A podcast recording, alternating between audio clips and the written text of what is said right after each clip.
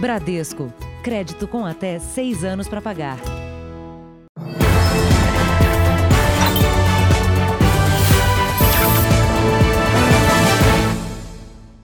Olá, boa noite. Boa noite. O homem mais procurado do país não descuidou da aparência durante 15 meses de fuga. Paulo Cupertino, acusado de matar o ator Rafael Miguel e os pais dele, frequentou um salão de beleza enquanto esteve escondido em Mato Grosso do Sul. Mas o interesse dele era o disfarce, como mostra a reportagem de Thaís Furlan e do Núcleo de Jornalismo Investigativo da Record TV. Um homem vaidoso e preocupado com a aparência. Assim era Paulo Cupertino durante os últimos 15 meses. A barbearia no centro de Eldorado, em Mato Grosso do Sul, foi um dos poucos lugares frequentados por ele quando saía da zona rural da cidade. O assassino mais procurado do país sentava nesta cadeira. Era atendido pelo dono e não fazia questão de se esconder. Ele começou a frequentar assim, de 20 em 20 dias, até duas vezes no mês ele vinha. Eu chegava aqui, assistia a pessoa aqui, rapaz, ele se enturmava com todo mundo, como se, se já tivesse conhecido as pessoas há muito tempo. Paulo Cupertino foi levado pela primeira vez ao salão de cabeleireiros pelo patrão, o piloto Alfonso Helfenstein, hoje foragido da justiça. Alfonso deu emprego e esconderijo a Cupertino por 15 meses. Ele morava no sítio do piloto e recebia 800 reais por mês para cuidar do gado. O assassino do ator Rafael Miguel e dos pais dele falava pouco da vida pessoal na barbearia, mas contou como chegou a Eldorado. Ele falou assim que ele passou um tempo no Paraguai e depois foi para Ponta Porã. Aí o, o patrão dele, que era o Alfonso, pegou e trouxe ele pra cá, né? Até agora, a polícia conseguiu apenas duas fotografias de Paulo Cupertino desde a fuga após o crime, em junho de 2019. Na barbearia, foram muitos os pedidos do dono por uma foto para a divulgação do negócio nas redes sociais. Mas a resposta dele era sempre a mesma. E a barba dele, por ser única na cidade, não tinha uma barba daquela dimensão. Eu sempre falava para ele assim, ó, oh, mano, vamos tirar uma foto, né, pro pessoal ver que eu fiz especialização de embargo e tal. Não, não mexe com isso não, porque se a mulherada ver, é, elas vão encher o saco de mim. Nunca perdi uma foto de dentro, não. Paulo Cupertino esteve pela última vez na barbearia 20 dias antes de fugir do sítio de Eldorado, quando o Jornal da Record divulgou com exclusividade a identidade falsa que ele estava usando depois do crime, Manuel Machado da Silva. O dono do local conta que neste dia Cupertino fez serviço completo: barba, cabelo e até limpeza de pele. É, no dia 7 de outubro, que ele fez o... até limpeza de pele. Você acredita? Legal, você tem de novidade? Ah, cara, agora tem uma máscara de carvão tal, limpeza de pele e tal, remove célula morta. Não, então vamos fazer. O dono da barbearia disse que nunca mais teve notícias de Paulo Cupertino ou de Alfonso Helfenstein. Duas semanas depois do crime, a polícia de Mato Grosso do Sul ainda não conseguiu descobrir se os dois fugiram juntos de Eldorado, num avião da família de Alfonso, ou se Cupertino seguiu a pé pela estrada pegando carona com caminhoneiros. Os policiais do Departamento de Homicídios de São Paulo continuam seguindo os rastros de Cupertino. Já rodaram mais de 4 mil quilômetros em 20 cidades do Paraná e Mato Grosso do Sul, colhendo pistas e deixando informações para que as pessoas denunciem a Polícia Paulista. Veja agora outros destaques do dia. Anvisa mantém suspensão da Coronavac. Butantan diz que a morte do voluntário não tem relação com a vacina. Genro de contraventor Castor de Andrade é morto no Rio. Motorista suspeito de matar ciclista se entrega em São Paulo. E nos Estados Unidos, Trump diz que vai vencer. Biden afirma que recursos do presidente terão pouca consequência.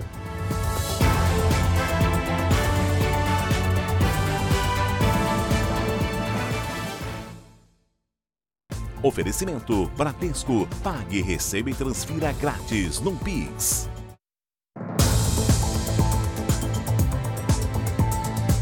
Um contraventor do Jogo do Bicho foi assassinado hoje no Rio de Janeiro. Ele fazia parte de uma família que disputa há décadas um patrimônio milionário e ainda os pontos de máquinas caça-níqueis na capital. Foi uma caçada pela mata. Policiais procuravam por pistas do assassino do contraventor. O terreno, em uma das avenidas mais movimentadas da Barra da Tijuca, fica ao lado do heliponto onde Fernando de Miranda Inácio, de 55 anos, foi assassinado. A suspeita é de que o criminoso tenha esperado pela vítima próximo ao muro de acesso da empresa de táxi aéreo. Testemunhas contaram à polícia que ouviram muitos tiros. Fernando e a mulher voltavam de helicóptero de Angra dos Reis no início da tarde. Fernando foi o primeiro a descer e, assim que chegou no estacionamento, foi atingido. A esposa percebeu a emboscada e correu de volta para a aeronave, que decolou às pressas. Fernando de Miranda Inácio é genro de outro contraventor, Castor de Andrade, morto há 23 anos. Ele disputava o controle das máquinas caça-níqueis e ainda o patrimônio do sogro com Rogério de Andrade, sobrinho de Castor. Os conflitos pela herança nas últimas décadas foram marcados por atentados e mortes. Um dos filhos de Castor de Andrade também foi assassinado. Em 2010, uma bomba explodiu no carro que o filho de Rogério de Andrade dirigia. O jovem de 17 anos morreu por engano. O alvo era o pai. No ano passado, Fernando foi investigado por suspeita de financiar um grupo de matadores de aluguel. A polícia já fez perícia no carro do empresário e recolheu as cápsulas de fuzil. Uma irmã de Fernando foi até o local assim que soube da notícia. As imagens das câmeras de segurança podem ajudar a identificar os criminosos. Milhares de candidatos ao teste de carteirinha para a profissão de contador tiveram a prova interrompida durante as escolhas das questões. O Conselho Federal da categoria acredita ter sido alvo de um ataque cibernético. 40 mil candidatos à profissão de contador de todo o país deveriam fazer a segunda e última etapa da prova pela internet no domingo. Deveriam. Eles ficaram de liberar o site às 9 horas, são 9 e 24 e o site está dando estabilidade. Não consigo entrar. Nayara só conseguiu responder a uma questão da prova quando a página saiu do ar. Respondi a primeira questão e apareceu prova finalizada. No mesmo dia, o Conselho Federal de Contabilidade anunciou que foi vítima de um ataque cibernético e que, por isso, teve que suspender a segunda etapa do chamado Exame de Suficiência deste ano. Notificamos a empresa Consulplan para que ela preste todos os esclarecimentos necessários a respeito dos problemas que inviabilizaram a realização do exame no dia de ontem. A prova é aplicada uma vez por ano com duas etapas de múltipla escolha. A primeira foi em agosto. Aprovado, o candidato ganha uma carteirinha e o direito de exercer a profissão, assim como a OAB faz com os advogados. O Conselho vai reagendar uma nova data para essa etapa que foi suspensa e ainda não esclareceu como fica a situação dos candidatos que já tinham promessa de emprego ou de abrir a própria empresa de contabilidade. As redes sociais estão cheias de reclamações de pessoas como Amanda, que se preparou muito para o exame, mas teve que adiar o sonho de começar uma carreira profissional. Creio eu que a solução que eles vão dar é devolver o dinheiro. Devolver o dinheiro para quem está precisando de emprego, para quem está precisando de um CRC, não é solução. Após uma semana de ataque de hackers à rede de computadores do Superior Tribunal de Justiça, voltou a funcionar. O acesso de advogados a processos pelo site do tribunal já foi retomado. Semana que vem, os julgamentos virtuais devem ser remarcados e os prazos processuais voltaram a correr a partir de hoje. Os ataques de hackers também são o assunto do podcast JR 15 Minutos de hoje. Ouça no r7.com, Play Plus, YouTube e nos aplicativos de podcast. A Polícia Federal começou a ouvir as testemunhas do incêndio no Hospital de Bom Sucesso, no Rio de Janeiro. 15 pacientes morreram depois de transferidos. Prestaram depoimento o chefe da segurança e um funcionário terceirizado que, recebeu, que percebeu o começo do incêndio no prédio no dia 27 de outubro. Os depoimentos continuam amanhã e o diretor do hospital também será ouvido. Vamos aos números de hoje da pandemia no Brasil. Segundo o Ministério da Saúde, o país tem 5 milhões 699 mil casos da Covid-19. São quase 163 mil mortos. Foram 174 registros de mortes nas últimas 24 horas. Devido a problemas técnicos, o Ministério da Saúde não tem atualizado os números de recuperados de casos e, em, e também os casos em acompanhamento. Os últimos dados disponíveis são da quarta-feira da semana passada, com 5 milhões, mais de 5 milhões e 64 mil casos de pacientes recuperados e 364 mil em acompanhamento. O presidente eleito dos Estados Unidos, Joe Biden, afirmou hoje que a recusa de Donald Trump em reconhecer a própria derrota não terá grandes consequências. Enquanto isso, o secretário de Estado americano, Mike Pompeo, também se recusou a aceitar a vitória de Biden. O presidente Trump voltou a disparar pelas redes sociais. Nós vamos ganhar. Já Mike Pompeo, principal diplomata do governo, ironizou. Disse que a transição vai ser tranquila para um segundo mandato de Trump. Joe Biden fez um pronunciamento à tarde. Afirmou que a situação é constrangedora, mas não muda o resultado da eleição. A polêmica gerou também uma crise no Departamento de Justiça. Ontem, o Procurador-Geral da República autorizou a investigação sobre possíveis fraudes eleitorais.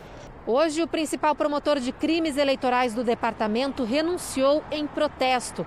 Para o diretor da seção de crimes eleitorais do Departamento de Justiça, a ordem para investigações revoga uma política de 40 anos de não interferência até que o processo eleitoral esteja concluído.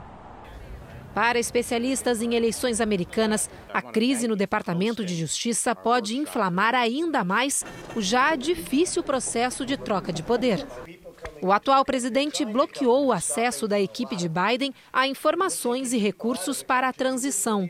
Em resposta, a equipe do presidente eleito considera entrar na justiça para resolver o impasse. Um relatório divulgado hoje mostrou que autoridades do Vaticano, incluindo o Papa João Paulo II, sabiam de crimes sexuais cometidos por um arcebispo dos Estados Unidos. Mesmo assim, deixaram que ele conquistasse cargos importantes dentro da Igreja Católica.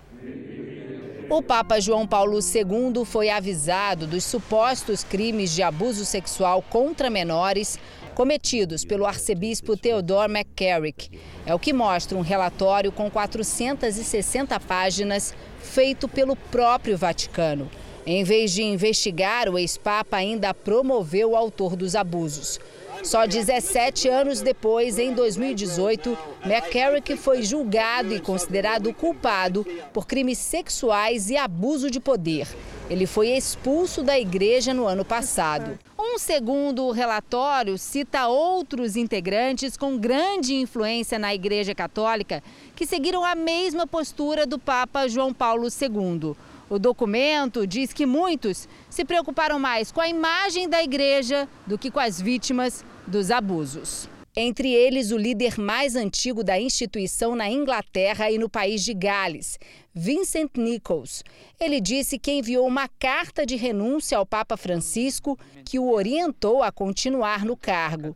O inquérito calcula que por ano são registradas cerca de 100 denúncias desse tipo. Mas os autores do estudo acreditam que o número deve ser ainda maior, porque muitas vítimas não têm coragem de denunciar. Veja a seguir: a Anvisa mantém a suspensão dos testes da Coronavac e o Supremo dá 48 horas para a agência explicar a paralisação. E ainda nesta edição, motorista suspeito de atropelar e matar ciclista presta depoimento e é liberado.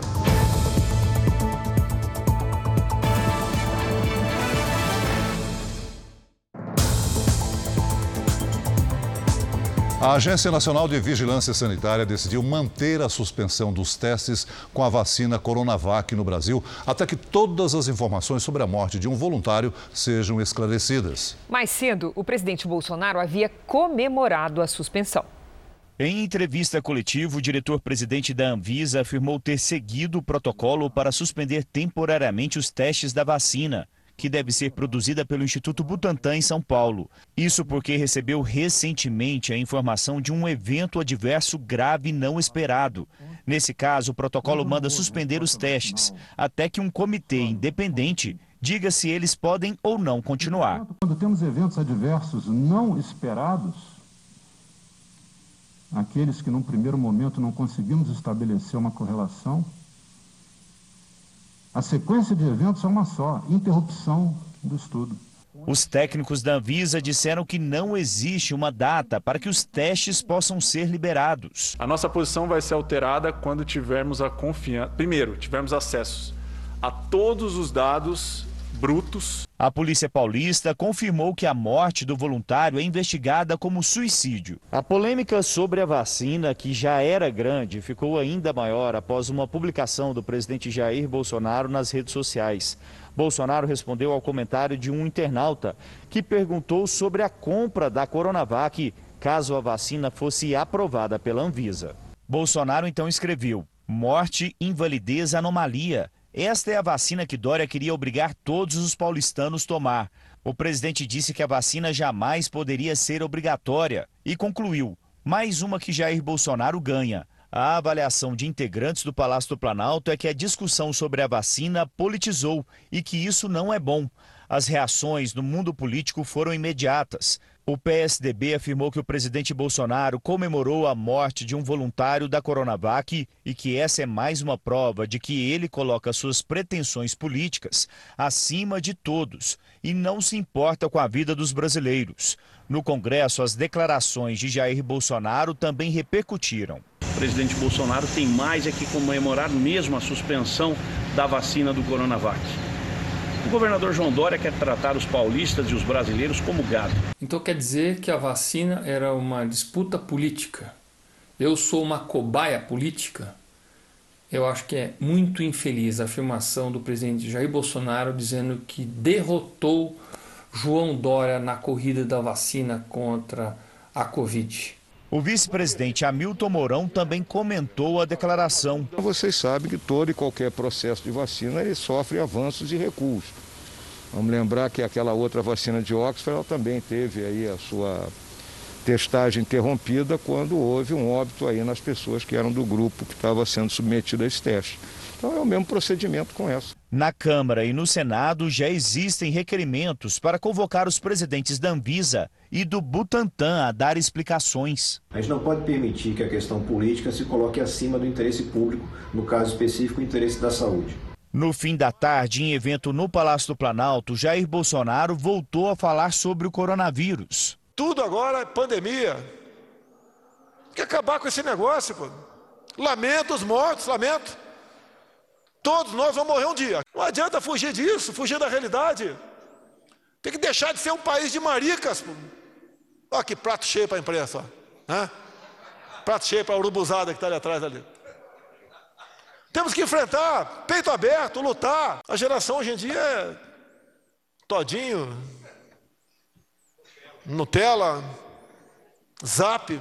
O presidente Bolsonaro também reagiu a declarações do presidente eleito dos Estados Unidos, Joe Biden, sobre possíveis sanções por causa do desmatamento na Amazônia. Assistimos há pouco aí um grande candidato à chefia de Estado dizer que se eu não apagar o fogo da Amazônia, levanta barreiras comerciais contra o Brasil. E como é que nós podemos fazer frente a tudo isso? Apenas a diplomacia não dá, né, Ernesto? que quando acaba a saliva, tem que ter pólvora, senão não funciona. Não precisa nem usar pólvora, mas tem que saber que tem. O presidente da Câmara, Rodrigo Maia, comentou as declarações de hoje do presidente Jair Bolsonaro. Abre aspas. Entre pólvora, maricas e o risco à hiperinflação, temos mais de 160 mil mortos no país. Uma economia frágil e um Estado às escuras. Em nome da Câmara dos Deputados, reafirmo o nosso compromisso com a vacina. Fecha aspas. Em São Paulo, autoridades ligadas ao desenvolvimento da vacina Coronavac se disseram surpresas com a decisão da Anvisa. A entrevista foi no Instituto Butantan. Para o secretário de Saúde do Estado para o diretor da instituição, não há motivo para suspender os testes com a Coronavac. Segundo o Instituto, a morte da pessoa não foi causada pela vacina.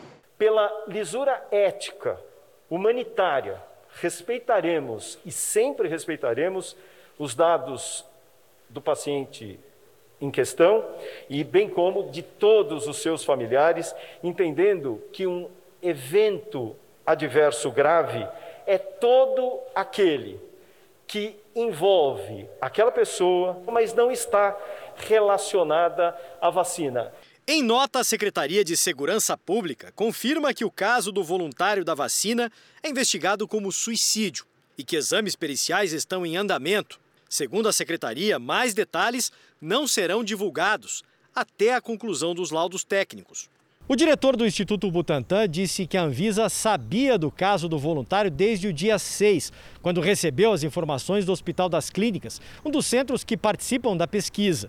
E os dados já mostravam que não houve relação entre a morte e a vacina. Dimas Covas também afirmou que a suspensão dos testes não foi comunicada oficialmente ao Instituto, que tomou conhecimento quando a decisão foi divulgada pela imprensa. O processo, da forma como ele aconteceu, poderia ter sido diferente. O Butantan tem 119 anos de história. Ele produz 75% das vacinas utilizadas pelo, pelos brasileiros. Nesse estudo clínico em particular, não seria diferente. Mais de 10 mil voluntários já tomaram a Coronavac. Segundo o Butantan, até agora só há registros de reações leves nos pacientes. Representantes do Instituto e da Anvisa fizeram uma reunião virtual hoje pela manhã. E a expectativa em São Paulo é que a retomada dos testes seja autorizada em breve. Não existe absolutamente nenhuma relação da causa da morte desse paciente ou desta paciente com o suposto suposta vacina, porque nós não sabemos nem se ela tomou vacina ou se ela tomou placebo. E agora à noite, o Supremo Tribunal Federal pediu explicações à Anvisa sobre a suspensão dos testes. Vamos a Brasília com Luiz Fara Monteiro. Boa noite, Fara. Oi, Cris, boa noite a você, ao Celso e a todos que nos acompanham. O ministro Ricardo Lewandowski determinou um prazo de 48 horas para que a Anvisa apresente as informações. Na decisão, Ricardo Lewandowski disse que levou em consideração as notícias da suspensão dos testes no Brasil. Ele quer saber, por exemplo, quais são os critérios usados no estudo e também o atual estágio de aprovação da Coronavac. O ministro é relator de várias ações apresentadas pelos partidos políticos que querem obrigar o governo federal a realizar a aquisição da vacina. Há 20 dias, o ministro da Saúde, Eduardo Pazuello, chegou a confirmar a compra da Coronavac mas foi desautorizado publicamente pelo presidente Bolsonaro. De Brasília, Luiz Fara Monteiro. Obrigada, Fara. Vamos agora com a opinião do jornalista Augusto Nunes. Boa noite, Augusto. Boa noite, Cristina, Celso. Boa noite a você que nos acompanha. Depois de politizar a pandemia de Covid-19, principalmente a origem do vírus, a quarentena e o uso de máscaras, o Brasil se tornou o único país do mundo a transformar a vacina numa questão eleitoral. Essa deformação ficou evidente com a suspensão da atual fase de testes da Coronavac, determinada pela Anvisa ao constatar-se a morte de um voluntário. Em países menos polarizados, isso seria um problema científico a resolver. No Brasil, transformou-se numa questão política a explorar. O governador João Dória errou ao indignar-se com a decisão da Anvisa, ainda que se confirme que o voluntário cometeu suicídio. E o presidente da República errou ao divulgar um texto que terminava com a seguinte frase, aspas, Jair Bolsonaro ganhou mais uma, fecha aspas. Ninguém deve ser contra a busca da imunização contra a Covid-19. Ninguém ganha com fatos que retardam o avanço de pesquisas científicas. O presidente da República nada ganhou com o episódio. Todos perdemos. Veja a seguir: Rogério Ceni é o novo técnico do Flamengo. E também tecnologia que reduz queda de cabelos em pacientes com câncer chega ao SUS.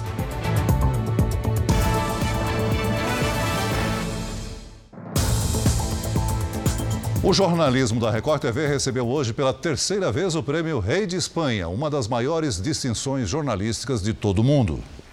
O prêmio foi entregue pelas mãos do rei Felipe VI. Quem o recebeu em nome de toda a equipe da Record TV foi o jornalista Gustavo Costa.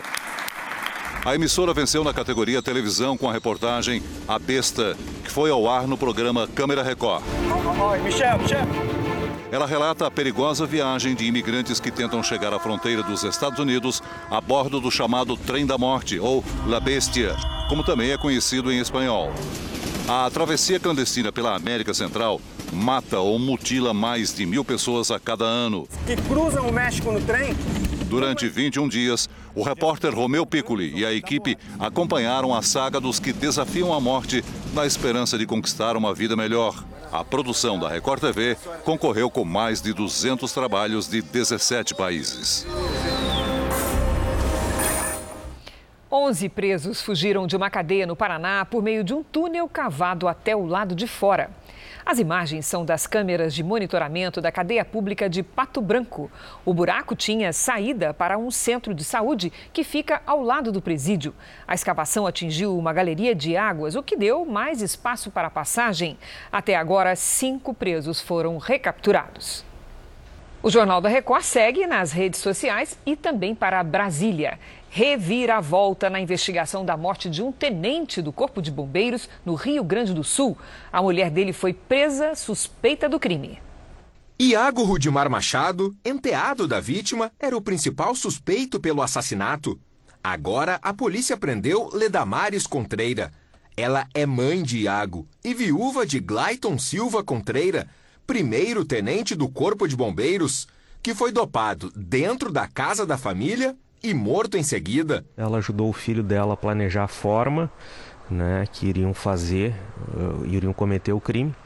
E também na execução ela ajudou, provavelmente, uh, dopando o tenente, a vítima, né, e ajudando então o enteado de, do filho dela a carregar o tenente desfalecido para o veículo. O crime foi no fim de outubro, em Sapiranga, região metropolitana de Porto Alegre. Glayton, que tinha 52 anos, e Ledamares, de 45, estavam em processo de divórcio. De acordo com a polícia, o crime está relacionado com a disputa por patrimônio. Iago, que é militar e tem 25 anos, está preso. Ele e a mãe, que chegaram a ir até uma delegacia para registrar ocorrência pelo então desaparecimento de Glayton, agora vão responder por homicídio qualificado. O dia foi de contar os prejuízos provocados por uma explosão num depósito de fogos na Bahia. Os vizinhos querem saber quem vai pagar pelos estragos. A perícia ainda não apareceu para descobrir o que provocou o acidente. O local onde ficava o depósito virou uma cratera. O telhado da casa vizinha quase todo destruído. Portas e janelas despedaçadas.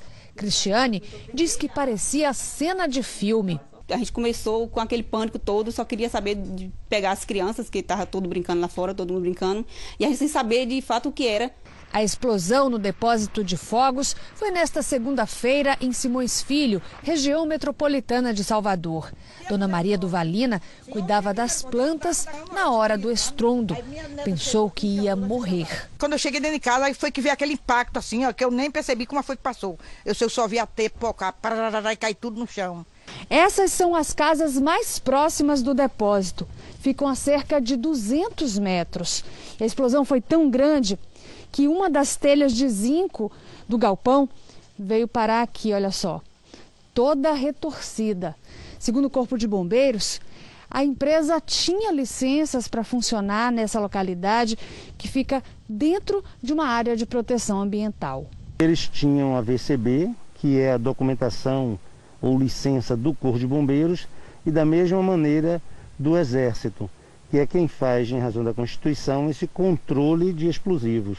Ao todo, 11 casas foram danificadas. Duas pessoas ficaram levemente feridas. Hoje foi dia de aguardar a perícia, mas até o fim da tarde nenhuma autoridade havia aparecido. Uma operação da Receita Federal no Paraná e em São Paulo flagrou a importação ilegal de cabelo humano. Pela manhã, a Polícia Federal cumpriu sete mandados de busca e apreensão nos dois estados. O objetivo era desarticular um grupo criminoso especializado na importação irregular de cabelos humanos da Índia. O caminho de entrada era a fronteira do Paraguai com a cidade de Foz do Iguaçu, no Paraná. Uma vez no Brasil, o cabelo era distribuído por todo o país para confecção de perucas. No litoral de São Paulo, um ex-policial militar acusado de matar um atleta da seleção brasileira de hóquei foi a júri popular. Seis pessoas foram ouvidas, três delas testemunhas. Jarbas Colferai Neto é acusado de homicídio qualificado. Em setembro de 2017, o policial teria executado o atleta Matheus Garcia. Imagens de câmeras de segurança mostram o que seria o momento do assassinato na cidade de São Vicente. De acordo com o advogado da família da vítima, o ex-policial alegou ciúmes e afirma que Matheus Garcia teria tido um caso com a namorada dele na época. O secretário-geral da Organização para a Libertação da Palestina morreu devido a complicações provocadas pelo coronavírus. Saeb Erekat tinha 65 anos e foi uma das figuras palestinas mais conhecidas internacionalmente. Ele sofria de fibrose pulmonar e já foi submetido a um transplante de pulmão. Erekat participou da maioria das negociações de paz com o governo israelense desde 1991. O presidente da autoridade palestina, Mahmoud Abbas, decretou luto oficial de três dias. Em Caxias do Sul, a polícia fechou uma fábrica clandestina de armas de fogo. Um homem de 39 anos foi preso em flagrante por posse irregular de arma de fogo. No local foram apreendidas diversas armas de fabricação artesanal, como uma metralhadora, pistolas calibre 9mm, munições, carregadores, silenciadores, rádios comunicadores, dinheiro e diversas peças de armas. Segundo a polícia, o preso é suspeito de ser responsável pela fabricação e manutenção de armas de fogo para grupos criminosos do Estado. No Peru, o chefe do Congresso assumiu hoje a presidência do país após Martim Vizcarra sofrer impeachment. Manuel Merino será o terceiro a ocupar o cargo desde 2016. O mandato dele vai até julho do ano que vem. Ontem, Martim Vizcarra aceitou a destituição e deixou imediatamente a presidência. Ele foi acusado de receber propina em 2014, quando era governador. Após a votação, um deputado pró-impeachment foi atacado por um manifestante. Soldados russos chegaram à região disputada por Armênia e Azerbaijão depois que os dois países assinaram um acordo de cessar-fogo. O pacto foi mediado por Moscou. Os militares foram enviados para manter a paz no território alvo de um confronto que durou seis semanas. Separatistas armênios controlavam a região há décadas, mas parte dela foi tomada pelo Azerbaijão nos últimos dias. Na Armênia, manifestantes invadiram o prédio do governo, acusando o primeiro-ministro de traição e exigiram a renúncia dele. O ETA, que atingiu Cuba como furacão, chegou aos Estados Unidos como tempestade tropical. Vamos ao vivo com a correspondente Evelyn Bastos. Boa noite, Evelyn. Oi, Cris. Muito boa noite para você, para o Celso e para todos que nos acompanham. Olha, o ETA que já passou aqui pelo sul da Flórida deve chegar no norte do estado no domingo. Nesse momento, a tempestade se move levemente pelo Golfo do México, com ventos de 100 km por hora por isso, continua provocando chuvas fortes e inundações por aqui, além de ondas perigosas na costa de Cuba. Hoje, na América Central, Guatemala e Honduras declararam situação de emergência. Por lá, mais de 100 pessoas seguem desaparecidas. Enquanto isso, mais uma tempestade se formou no Atlântico. Feida é a 29 a se formar nessa temporada, que continua batendo recordes, Cris. Obrigada, Evelyn. Dos Estados Unidos para o Japão, os organizadores das Olimpíadas de Tóquio se mostraram otimistas em relação à eficácia da vacina desenvolvida pela Pfizer. Vamos falar ao vivo com a correspondente Silvia Kikuchi. Bom dia para você, Silvia. Suas informações? Olá, boa noite, Cris. Boa noite a todos que nos acompanham. Apesar de se sentirem aliviados com o resultado, os organizadores disseram que vão continuar trabalhando como se não houvesse uma vacina. O comitê organizador já tinha dito que os Jogos Olímpicos vão ser realizados com ou sem a criação de uma vacina. A equipe está focada em eventos de teste para prevenir um surto de Covid durante a Olimpíada. A competição vai reunir 11 mil atletas e outros milhares de funcionários e trabalhadores indiretos. O Japão também estuda se vai permitir a entrada de turistas vindos de países com alto número de coronavírus. Cris Celso. Obrigada, Silvia. Na Espanha, começou hoje o julgamento de três suspeitos de envolvimento em um atentado que atingiu Barcelona em 2017.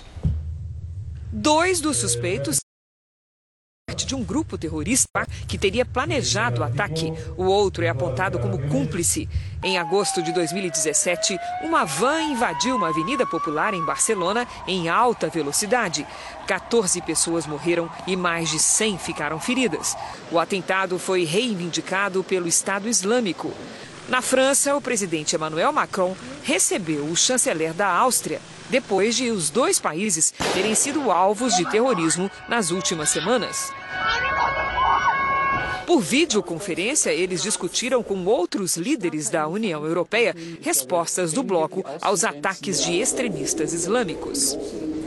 A Amazon foi acusada hoje de violar regras de concorrência da União Europeia. O bloco entrou com ações antitruste contra a empresa americana. Segundo o órgão regulador, a Amazon pode ter abusado de sua condição de líder do mercado. A Amazon pode ser multada em até 10% da sua receita anual mundial, valor que ultrapassa a casa dos bilhões de reais.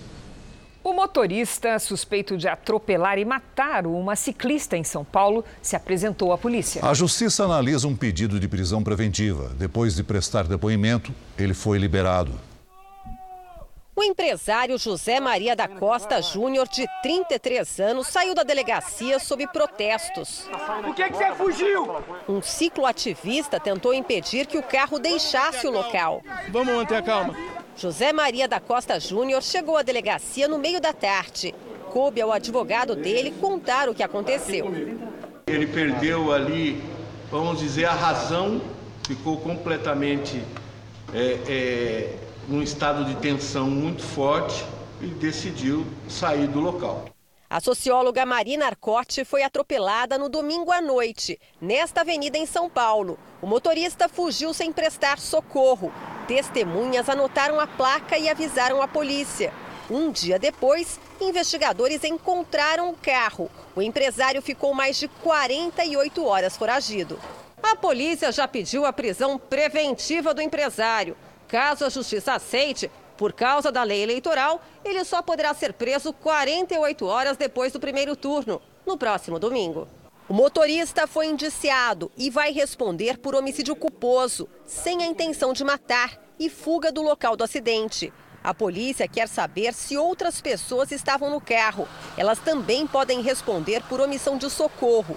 Uma atitude que não é rara. Em menos de 24 horas aqui em São Paulo, uma mulher morreu atropelada na rodovia Presidente Dutra. Ninguém parou para ajudar. A polícia também procura pelo motorista que dirigia um caminhão e atropelou um motociclista. Ele já foi identificado, mas ainda não se apresentou. Uma falta de dever de solidariedade, né? Porque uma vez que você praticou uma infração, seja ele um crime ou algo que deixa uma vítima, a solidariedade humana recomenda que você pare para prestar socorro. Então, ele omitiu o socorro daquela pessoa, o que faz com que agrave as consequências do crime que ele praticou. Em Goiás, uma diarista foi vítima de discriminação depois de avisar que não poderia prestar um serviço. Em mensagens de áudio, o agressor usou várias palavras ofensivas e preconceituosas. Dona Maria José lamenta o constrangimento. Sentindo um lixo, realmente. Porque ninguém trata as pessoas igual ele tratou, né? Igual eu te falei, eu tenho 54 anos, nunca fui tratada e humilhada por pessoa nenhuma. A mulher foi ofendida pelo cerimonialista Valeriano Filho. Tudo porque, naquele dia, ela não poderia fazer uma faxina na casa do ex-patrão. Valeriano, eu não vou poder ir não. O homem me ligou agora, eu estava arrumando para ir para sua casa.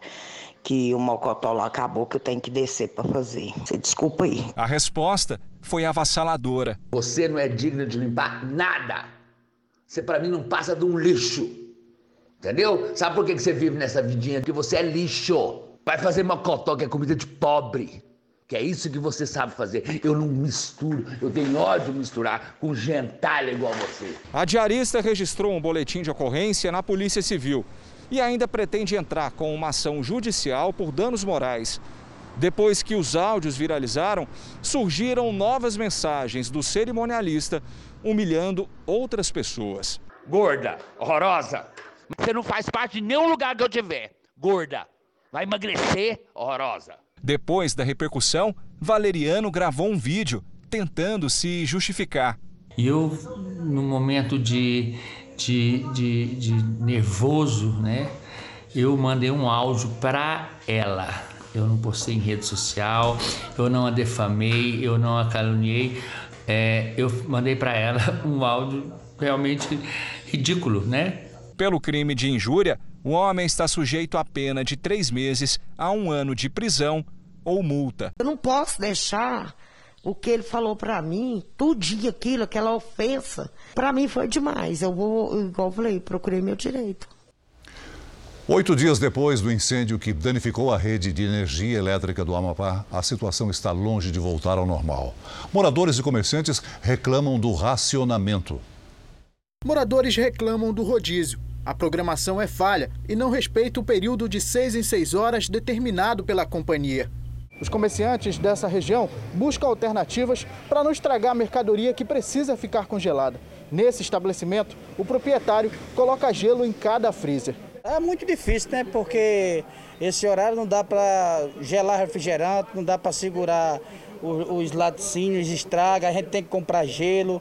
Os comerciantes improvisam. A maioria deixou de comprar produtos congelados. No estabelecimento da Leila, o prejuízo maior foi na parte de hortifruti.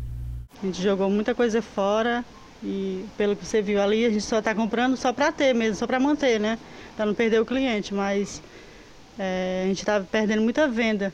Nesta terça-feira, o Ministério do Desenvolvimento Regional anunciou a liberação emergencial de mais de 21 milhões de reais para o governo do Amapá executar o plano de ação para reduzir os impactos gerados pelo apagão. O recurso será destinado para o aluguel de geradores de energia, viaturas para a saúde e compra de combustível.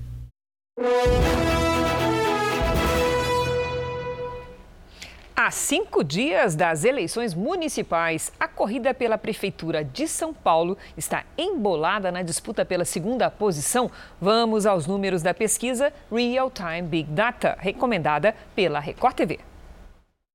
O prefeito Bruno Covas, candidato à reeleição, lidera com 34% das intenções de voto. Guilherme Boulos aparece em segundo com 13%. Celso Russomano e Márcio França têm 12% e Gilmar Tato 7%. Os quatro estão tecnicamente empatados dentro da margem de erro, que é de três pontos para mais ou para menos.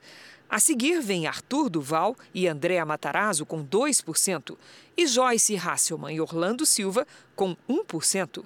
Marina Elou, Levi Fidelix, Antônio Carlos e Vera Lúcia não pontuaram. Brancos e nulos somaram 9%. 7% não souberam ou não responderam. O Instituto Real Time Big Data também fez simulações de segundo turno. No cenário com Bruno Covas e Celso Russomano, o atual prefeito seria reeleito com 50% dos votos, contra 21% de Russomano. Brancos e nulos somam 19%. Não souberam ou não responderam, 10%. Bruno Covas também venceria Guilherme Boulos por 51% a 22%. Neste cenário, 19% disseram que o voto seria branco ou nulo. 8% não souberam ou não responderam. Na disputa com Márcio França, Bruno Covas tem 46% contra 31% do ex-governador de São Paulo. Brancos e nulos somam 14% e não souberam ou não responderam 9%. O Instituto Real Time Big Data ouviu mil eleitores na capital paulista entre os dias 5 e 8 de novembro. A margem de erro da pesquisa é de 3 pontos percentuais e o nível de confiança de 95%. No Rio de Janeiro, a disputa pelo segundo turno também está acirrada. O ex-prefeito Eduardo Paes aparece na liderança com 32% das intenções de voto. O atual prefeito Marcelo Crivella vem em segundo, empatado com a delegada Marta Rocha, os dois com 14%. Benedita da Silva tem 11% e, pela margem de erro, de três pontos para mais ou para menos, também está empatada tecnicamente na segunda posição. Depois aparecem Renata Souza e Luiz Lima com 4% e Bandeira de Melo com 3%. Clarissa Garotinho, Fred Luz e Paulo Messina têm 1% cada. Henrique Simonar, Ciro Garcia, Glória Heloísa e Suede Aidar não pontuaram. Brancos e nulos são 9%. Não souberam ou não responderam, 6%. Nas projeções de segundo turno, Eduardo Paes venceria Marcelo Crivella por 55% a 19% das intenções de voto. Neste cenário, 16% votariam branco ou nulo e 10% não souberam ou não responderam. Eduardo Paes, com 44%, também venceria a delegada Marta Rocha, que aparece com 30%. 13% disseram que votariam branco ou nulo e outros 13% não souberam ou não responderam. Num terceiro cenário, Eduardo Paes venceria com 48% contra 21% de Benedita da Silva. Brancos e nulos somam 16%. Não souberam ou não responderam 15%. O Instituto Real Time Big Data ouviu mil eleitores no Rio de Janeiro entre os dias 5 e 8 de novembro. A margem de erro da pesquisa é de 3 pontos percentuais e o nível de confiança é de 95%. Pela primeira vez, o eleitor que não estiver no próprio domicílio eleitoral poderá justificar a ausência de forma online, sem precisar comparecer ao local de votação. Pela primeira vez também, Celso, a justificativa pode ser feita pelo aplicativo do e-mail, ah, do e-título para o celular.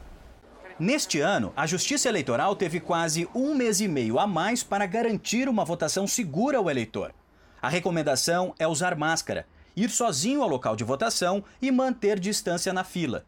A identificação do eleitor será através de documento com foto ou do e-título, a via digital do título para quem já fez o cadastramento biométrico. Ele terá um único contato na mesa, que é a assinatura do caderno de votação. Mas para isso, nós temos álcool líquido que irá fazer a desinfecção da, da, da, caneta. Mas nós recomendamos que as pessoas levem a sua própria é, caneta, se possível. As três primeiras horas serão de preferência para quem é do grupo de risco. E não é por estarmos numa pandemia que o voto deixou de ser obrigatório. Quem não votar precisa justificar a ausência. Pela primeira vez, a justificativa também pode ser feita pelo aplicativo do e-título para celular. Basta fazer o cadastro e o próprio sistema identifica a localização do eleitor. Facilita pra gente, né? Não tem que ter na escola para justificar, né? Ótimo tá muito mais certo, né? Porque você não pode ficar circulando de cima para baixo. Este cientista social e político acredita que pouco mais de 6% dos eleitores não devem votar neste ano. E não é por causa da pandemia. Existem na cidade sempre aquelas pessoas que não querem mesmo votar por algum tipo de revolta, por não encontrar um candidato que represente o que ela pense, e também aquele candidato que está muito indeciso, que até chegar o momento da urna pode ser que pela falta de decisão ele acabe não indo ou anulando seu voto no momento da urna. Só não pode votar quem estiver doente ou com os sintomas da Covid-19. Neste caso, o eleitor tem 60 dias para justificar. Aí ele pode fazer através do próprio e-título, mas aí não será por georreferenciamento, ele terá que fazer um pequeno relato do motivo pelo qual ele não votou e apresentar uma, um documento justificando. Pode fazer isso pelo site do TRE e ou pode, assim, em último caso, se ele não conseguir de nenhum outro jeito, agendar um horário no, no cartório para fazer essa justificativa. Há pouco mais de um mês para o verão, a temperatura no Rio de Janeiro é de 24 graus, longe do calor tradicional da cidade maravilhosa. O que será que explica essa mudança? Vamos saber com Lidiane Sayuri. Boa noite, Lid. Boa noite, Cris, Celso. Para todo mundo que nos acompanha, olha só, são 5 graus abaixo da média. Isso acontece porque ventos do norte trazem umidade para o sul e para o sudeste. E do oceano vem outra circulação de ar que joga essa umidade para cima, formando nuvens nuvens. Quanto mais nuvens, mais baixa temperatura. Além do friozinho, a chuva aperta. Um ciclone extratropical se forma no sul do país e provoca ventania e granizo do Rio Grande do Sul até São Paulo, ressaca entre os litorais gaúcho e paranaense e risco de deslizamentos no sul de Minas e no Rio de Janeiro. O tempo fica firme só no oeste do Rio Grande do Sul, no norte de Minas, Tocantins e no interior do Nordeste. Nas outras áreas do norte, Mato Grosso e em Goiás, aí pancadas à tarde. Em Curitiba, amanhã, máxima de 23 graus. Faz até 34 em Cuiabá e também em Palmas. Em São Paulo, temporais no fim do dia, com máxima amanhã de 25 graus. Obrigada, Lidy. Até amanhã. Veja a seguir: criança de 4 anos acha cobra dentro do carro. E também o primeiro dia dos novos técnicos de Internacional e Flamengo.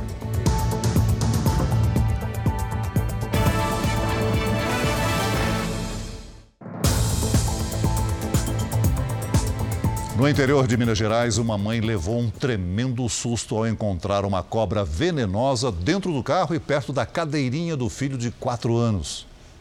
As imagens mostram a serpente já debaixo do banco da frente do carro. A jararaca estava bastante agitada.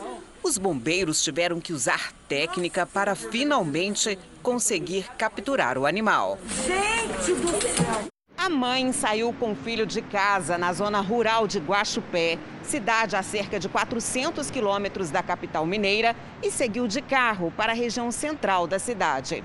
Durou cerca de três horas esse percurso.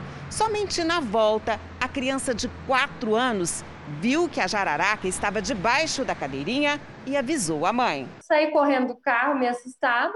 Na hora que eu dei a volta, eu vi que era uma cobra bem grande, assim. Aí eu assustei demais. Foi aquela choradeira, né? Aquele susto. A cobra estava bem, estava bem agitada. Ela se esquivou, passou debaixo do do banco do passageiro e foi para a parte da frente. Estava bem atacada a cobra. Estava na cadeirinha dele, na verdade, né? Estava entre o banco e a cadeirinha dele.